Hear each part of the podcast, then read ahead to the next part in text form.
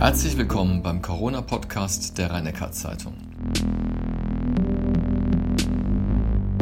Heute geht es unter anderem um die Gefährlichkeit von Mutationen des Virus SARS-CoV-2 und nebenbei klären wir die Frage, wie man richtig lüftet.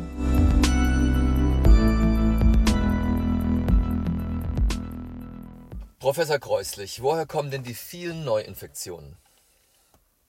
Ja, Neuinfektionen kommen letztlich daher, dass Menschen, die mit dem Virus infiziert und infektiös sind, mit anderen zusammenkommen ohne ausreichenden Schutz und diese infizieren. Es ist immer eine Infektion von einer Person auf eine andere. Und wir haben halt im Moment eine ziemlich hohe Zahl von Infizierten und offensichtlich noch nicht in den letzten Wochen noch nicht ausreichend Schutz und ausreichend äh, Einschränkungen äh, gelebt, dass die Neuinfektionen eingebremst werden konnten. Vom Robert Koch Institut äh, gibt es ja eine Projektion. Wir hätten quasi bis Weihnachten täglich 400.000 Infizierte. Sollten sich die Werte weiterhin so deutlich steigern, muss man sagen, die, diese Projektion ist zwei Tage alt. Seither sind die Werte etwas gesunken. Dennoch die Frage, muss man sich irgendwie ernsthaft Sorgen machen, dass die Zahlen in ähnlichen Dimensionen explodieren? Ich glaube nicht, dass das eine äh, zu erwartende Zahl ist. Ich glaube auch nicht, oder ich bin sicher, dass, dass Robert Koch es auch nicht so gemeint hat. Es war ähm, das Bemühen steht dahinter, die Entwicklung der letzten paar Wochen in eine etwas längere Zukunft zu projizieren und zu sagen, wenn es genauso wie bisher weitergeht, dann wird Folgendes passieren. Daraus kam diese Überlegung, aber äh, die alle Maßnahmen, die momentan ergriffen werden, aber auch die durchaus spürbare Änderung in der Wahrnehmung und auch im Verhalten werden mit einer aus meiner Sicht hohen Wahrscheinlichkeit dazu führen, dass sich die Kurven abflachen und hoffentlich dann auch relativ zeitnah wieder zurückgehen und wir mit diesen Zahlen nicht rechnen müssen. Es ist äh, das Bemühen, eine Berechnungsgrundlage zu geben, wie es sich entwickeln könnte, wenn wir nicht vorsichtig sind, die dahinter steht. Und wie sieht es zurzeit in der Region aus, rund um Heidelberg? Ja, wir haben auch stark steigende Zahlen, die variieren etwas von Tag zu Tag, aber die Zahlen sind deutlich stärker gestiegen in den letzten Wochen, äh, auch in der letzten Woche nochmal deutlich gestiegen. Äh, nicht nur, ähm, äh, also eigentlich nicht nur anderswo in Deutschland, sondern auch genauso hier in der Region. Wir haben jetzt, wo wir vor einigen Wochen, ich glaube, ich habe zwei, drei Wochen berichtet, dass wir von anfangs etwa ein Prozent positiv getesteter Personen, also alle Tests und davon etwa ein Prozent positiv, auch damals drei, vier Prozent gekommen sind. Jetzt sind wir deutlich über zehn Prozent der Tests, die positiv sind. Das heißt, wir haben einen wirklichen, echten Einstieg, der auch nicht auf Testfrequenz zurückzuführen ist. Aber das ist ja klar, wenn wir die Gesamtzahlen ansehen. Und äh, ist das bereits der Wintereffekt oder muss man sich da im Winter nochmal auf eine andere Entwicklung einstellen? Ich glaube nicht, dass man im Winter dann nochmal einen völlig anderen Anstieg bekommen wird.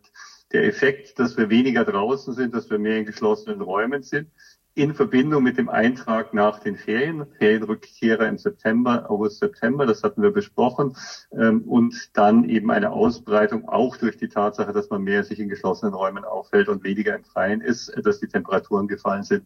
Ich denke, das ist schon dieser Effekt, den wir sehen. Was wir natürlich nicht wissen, ist, inwiefern, wenn jetzt die Zahlen wieder zurückgehen sollten, was wir ja alle hoffen, dann nach einiger Zeit wieder ein erneuter Anstieg kommen könnte. Aber dass ein spezieller, separater Wintereffekt nochmal kommt, den wir jetzt im Herbst noch nicht sehen, das halte ich für nicht so wahrscheinlich. Als Schutzmaßnahme quasi jetzt im, im kalten Halbjahr gilt ja das Lüften. Und dazu mal nachgehakt, ist es denn besser, alle halbe Stunde die Fenster für fünf Minuten zu öffnen oder zum Beispiel durchgehend bei geklappten oder leicht geöffneten Fenstern zu sitzen, zu arbeiten, zu lernen und so weiter? Ganz klar, das Stoßlüften ist besser als das gekippte Fenster. Das Ziel muss sein, in relativ kurzen Zeiträumen einen intensiven Luftaustausch zu erreichen und das erreicht man mit dem gekippten Fenster nicht. Insofern ist die Empfehlung, in gewissen Abständen äh, die Fenster aufzumachen und möglichst einen Durchzug herzustellen. Der kann relativ kurz sein, wenige Minuten. Es hängt auch mit, von der Zahl der Fenster und der Raumgröße ab. Ist ja klar, wenn ich drei Fenster in einem mittelgroßen Raum habe oder nur ein Fenster in dem Raum habe, wird die Geschwindigkeit, mit, diese, mit der der Luftaustausch passiert, unterschiedlich sein. Da gibt es auch Richtwerte und man kann sagen, bei den jetzigen Temperaturen würde man annehmen, Wenn jetzt einen 60 Quadratmeter großen Raum nimmt, Klassenzimmer oder etwas ähnliches, das drei normale Fenster in dem Raum hat, dann wäre in einem Zeitraum von circa vier bis fünf Minuten ein kompletter Luftaustausch erfolgt. Also es würde etwa so lange dauern, bis die Luft in diesem Raum einmal komplett ausgetauscht ist, wenn man fünf Minuten bei weit geöffneten Fenstern lüftet. Und wie oft sollte man das machen? Das hängt natürlich davon ab, wie äh, intensiv der Raum genutzt ist, also wie viele Personen da drinnen sind. Äh, wenn der Raum, äh, ein großer Raum mit nur ein oder zwei Personen belegt ist, es eine andere Situation, als wenn 20 Personen in diesem großen Raum äh, sind und dementsprechend würden sich die Lüftungsempfehlungen anpassen. Für Klassenzimmer ist das ja relativ intensiv überlegt worden und dort ist die Empfehlung, dass man etwa äh, einmal in einer Klassenstunde dazwischen, äh, also in der äh, während der Klassenstunde lüftet, also in, in, im Rhythmus von circa 20 bis 25 Minuten dann lüftet. Jetzt haben ja verschiedene Gastrobetriebe, sogenannte Belüftungsanlagen, Belüfter äh, sich angeschafft, müssen aber dennoch schließen äh, wegen der Verordnung. Wie bewerten Sie denn diese Belüfter im Vergleich zu Fenstern, die man dann einfach öffnet? Der entscheidende Faktor ist, wie viel Luftaustausch mit Luft, mit frischer Außenluft oder vollständig gereinigter Luft kann ich erreichen. Es ist weniger die Frage, welches technische System, wenn ich das Fenster als technisches System bezeichnen darf, äh, welches technische System ich dafür benutze, sondern wie schnell und wie erfolgreich der Luftaustausch funktioniert. Wenn ich also ein Belüftungssystem habe, das Außenluft nach, äh, in den Raum hineinbringt und entsprechend einen hinreichenden Luftaustausch hat, dann kann das genauso effizient sein wie das, wie das Fenster öffnen. Es wird nicht effizienter sein als das Fenster öffnen. Ich hatte Ihnen ja gerade die Zahlen genannt, wie schnell man mit geöffneten mhm, Fenstern ja. den Luftaustausch erreichen kann. Aber es muss zum einen gesichert sein, dass nicht einfach Luft umgewälzt wird oder teilweise umgewälzt wird, weil damit verteilen sie nur Viren im Raum, aber sie erreichen nicht, dass die Konzentration an Viren sinkt. Ist ja völlig logisch, wenn ich in einem, einem, einem Luftbereich eine gewisse Menge Viren als Schwebeteilchen habe, dann kann ich die nur loswerden, indem ich sie aus, dieser, aus diesem Raum hinausblase und frische Luft hineinblase. Anders kann es nicht funktionieren. Und wenn das durch ein entsprechendes Lüftungssystem gesichert ist, dann kann es genauso effizient sein wie das Fenster. Lange Zeit, da hatten wir auch darüber gesprochen, galt ja der Grundsatz geöffnete Fenster, Maske auf und es kann einem nichts passieren. Würden Sie das heute auch noch so unterschreiben? Also nichts passieren, glaube ich, sollte man nie sagen. Das ist so ähnlich wie ich kann nicht vom Blitz getroffen werden oder es kann mir kein Ziegelstein auf den Kopf fallen. Nichts passieren ist eine, glaube ich, in der Medizin nicht wirklich anwendbare Formulierung.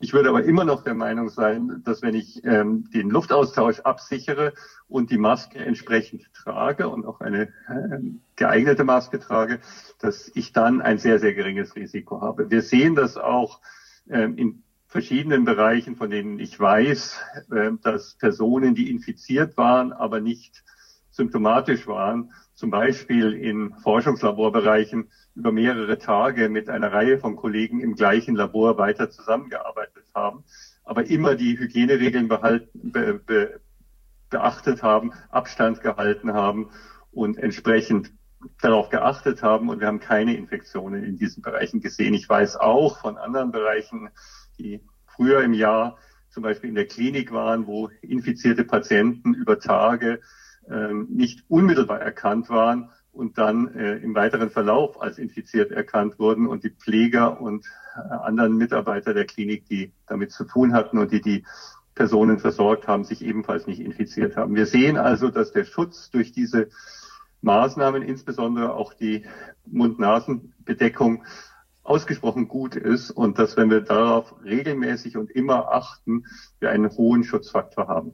Reden wir jetzt von äh, normalen, diesen Alltagsmasken, wie sie meisten Leute auf der Straße tragen, oder reden wir von den FFP2-Masken? Wir reden in der Regel von entweder ähm, Alltagsmasken oder eben äh, den sogenannten chirurgischen Masken, also den äh, Masken, die im medizinischen Bereich auch eingesetzt werden. Äh, die FFP2-Masken werden äh, in der Regel ja nur in den Bereichen eingesetzt, in denen entweder ein sehr hohes Risiko besteht, zum Beispiel in operativen Fächern, wenn im Mund-Rachenraum operiert wird, oder im Umgang mit Personen, die entsprechend bekannt infiziert oder ein hohes Risiko haben. Ähm, bei den Alltagsmasken muss man sicher nochmal unterscheiden und da gibt es auch entsprechende Empfehlungen, die man nachlesen kann, welche am besten geeignet sind, einlagig oder mehrlagig. Ganz klar, die mehrlagige ist besser. Einfach nur das Tuch nach oben zu ziehen, also einfach den Schal nach oben zu ziehen, ist keine gute Idee, sondern man sollte schon eine mehrlagige, entsprechend ähm, geeignete Alltagsmaske verwenden. Das sind aber die allermeisten, die heute auf dem Markt erhältlich sind die ähm, Abscheidung, also das Abfangen von Tröpfchen und kleineren Tröpfchen, das korreliert natürlich mit der Qualität der Maske, also am höchsten mit den sogenannten FFP3-Masken, das ist die allerhöchste Stufe. Die Unterschiede zwischen den ähm, medizinischen Mund-Nasenschutzmasken, den FFP2 und den FFP3 sind allerdings nicht riesig. Da ist ein gewisser Unterschied, aber die sind nicht mehr sehr groß, so dass man mit all diesen Masken bereits einen ziemlich guten Schutz erreichen kann. Mittlerweile ist ja Europa zum Hotspot der Welt geworden bei äh, Corona-Neuinfektionen. Sprich, jede zweite Infektion findet auf europäischem Boden statt. Und äh, die Nachbarländer haben ja alle mitgezogen. Das heißt, diese EU-Gipfelbesprechung von vor zwei Wochen, die scheint ja zu wirken. Ähm, was glauben Sie, bis wann wird man auch eine durchschlagende Wirkung dieser Maßnahmen, dieser Teil-Lockdowns etc. feststellen können? Wir haben auch in der Vergangenheit gesehen, dass es circa 10 bis 14 Tage dauert, bis eine, eine Wirkung auf die Neuinfektionszahlen erkennbar wird, die auch ähm, dann mit einer gewissen Stabilität vorhersagt, wie es weitergeht. Wir haben am Montag dieser Woche äh, sind die Maßnahmen in Deutschland in Kraft getreten. Das heißt, wir sind im Moment noch zu früh dran, um einen Effekt dieser Maßnahmen zu sehen. Trotzdem, und Sie hatten es eben angesprochen, sind die, äh, ist der Anstieg der Neuinfektionszahlen in dieser Woche nicht mehr, nicht mehr ganz so hoch. Er ist immer noch ziemlich hoch, aber nicht mehr ganz so hoch wie in den vergangenen Wochen. Wir haben halt zwar heute erstmals eine Zahl äh, des Robert-Koch-Instituts von über 20.000 gemeldet, aber wenn wir uns den relativen Anstieg von Tag zu Tag, von Woche zu Woche anschauen, ist er im Vergleich zur Vorwoche Donnerstag auf Freitag nicht so hoch, wie wir es vorher gesehen haben.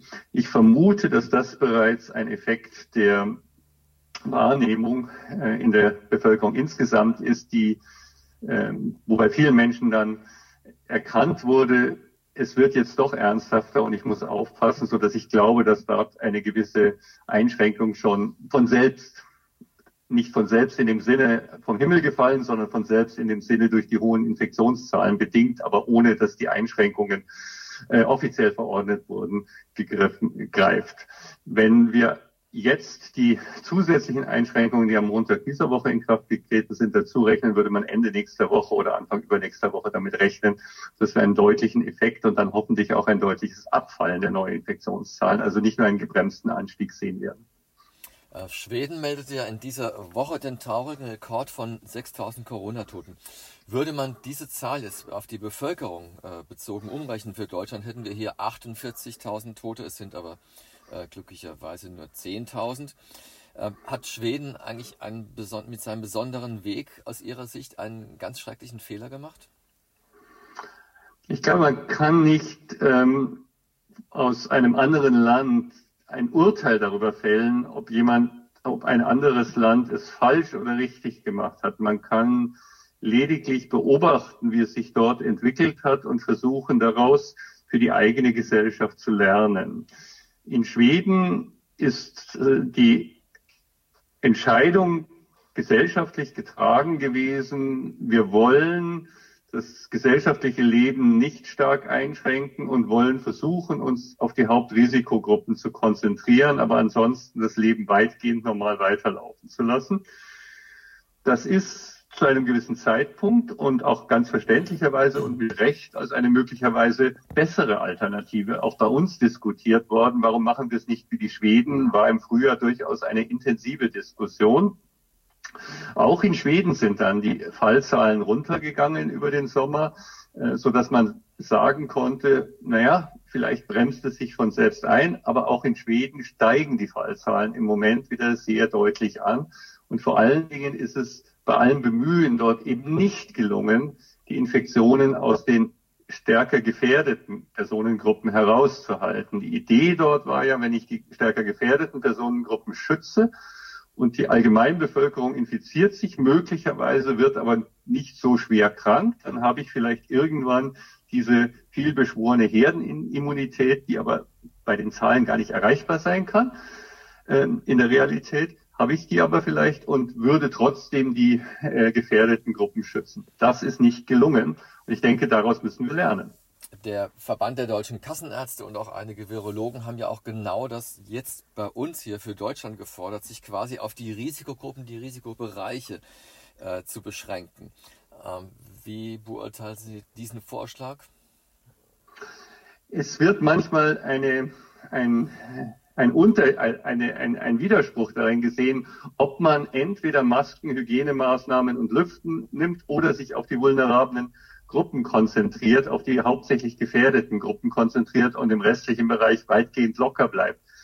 Ich glaube, es ist die Kombination aus beiden, die entscheidend ist. Niemand sollte auf die Idee kommen, dass man die gefährdeten Gruppen nicht besonders schützen sollte, dass man dort nicht auch, was das Testen betrifft, besonders achten sollte, dass eben kein Eintrag in Altenpflegeheime und Krankenhäuser passiert, Trotzdem zeigt uns meines Erachtens gerade das Beispiel Schweden, dass die alleinige Kon oder die primäre Konzentration auf gefährdete Gruppen bei ansonsten äh, geringen Maßnahmen nicht funktioniert, die Infektion wirklich einzudämmen und zu höheren Todesfallraten führt.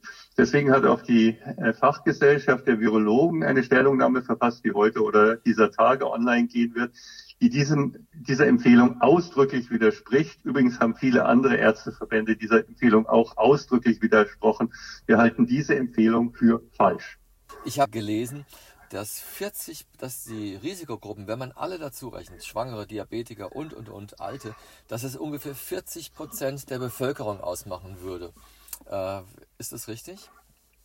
Ja, das ist richtig. Wenn man alle, die in irgendeiner Form äh, ein höheres Risiko haben, dazu rechnen würde, käme man etwa in diese Region ein Drittel bis 40 Prozent.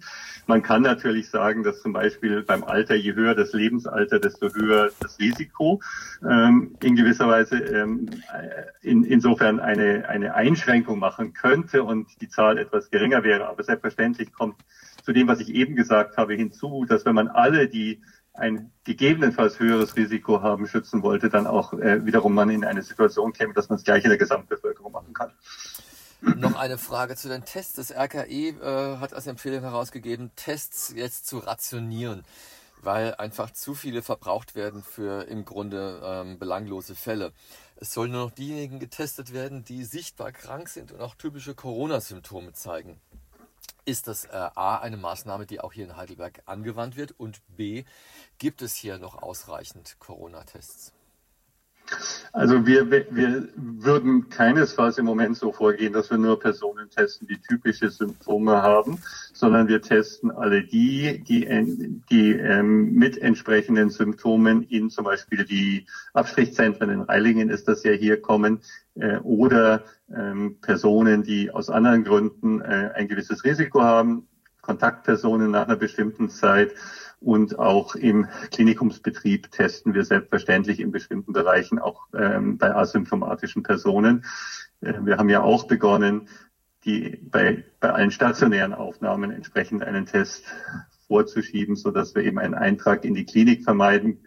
Ich denke, auch in den Alten- und Pflegenheimen gibt es eine ganze Reihe von Testverfahren. Da würde man keinesfalls hergehen und nur symptomatische Personen testen. Ich glaube, gemeint ist dort eher die Aussage, dass man ähm, den eher psychologisch bedingten Wunschtest reduziert, um die Testkapazität für die Bereiche, in denen es wirklich wichtig ist, bereitzuhalten.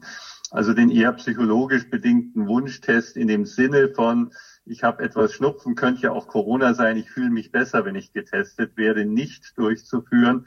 Auch den, die Frage, ob jede Person, die irgendwo mal war oder irgendwo zurückgekehrt ist, getestet werden muss oder eben in eine Quarantäneperiode geht und dann wieder in die ähm, übliche Tätigkeit zurückkehrt. Auch die muss man hinterfragen. In den besonders relevanten Bereiche, und das sind halt die Bereiche des Gesundheitswesens, Alten- und Pflegeheime insbesondere, wäre meines Erachtens auch weiterhin eine Testung die sicherstellt, dass ein Eintrag möglichst verhindert wird, besonders wichtig. Und wir wissen nun mal, dass wir sowohl beim Personal als auch bei den Bewohnern von Pflege- und Altenheimen oder den Patienten in Krankenhäusern durchaus auch asymptomatische Infektionen haben können, die nicht nur keine typischen Coronavirus-Symptome, sondern überhaupt keine Symptome haben und trotzdem infektiös sein können.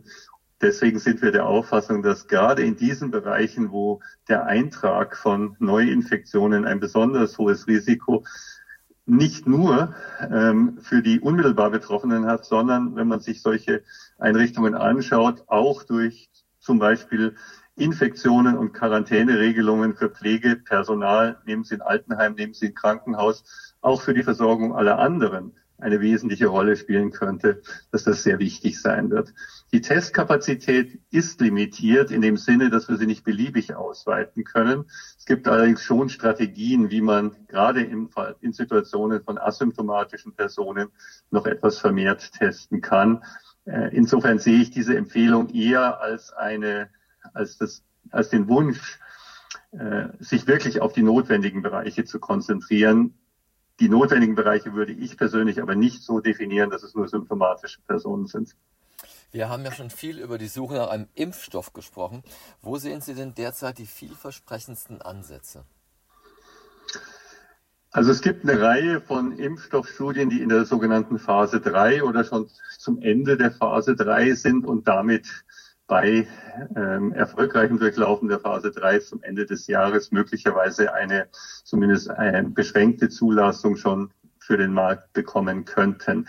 Ähm, das sind insbesondere drei Impfstoffverfahren, äh, also zwei Impfstoffverfahren und drei bis vier Firmen, die diese herstellen. Das sind zum einen die sogenannten mRNA-Impfstoffe. Dort wird ähm, die Nukleinsäure, die die Erbinformation für die genetische Information für eines der Oberflächeneiweiße des Virus hat, ähm, gespritzt und dann entsprechend der Körper dieses Eiweiß produziert und dann auch Antikörper gegen dieses Eiweiß produzieren soll. Das sind die bekannten Impfstoffe der Firmen CureVac in Tübingen und ähm, BioNTech aus Mainz mit Pfizer zusammen, auch eine Firma Moderna in den USA, die das ebenfalls verfolgt, die alle auf dem Weg zur Zulassung sind Moderna und ähm, BioNTech Ende des Jahres, Anfang nächsten Jahres, CureVac wahrscheinlich etwas später.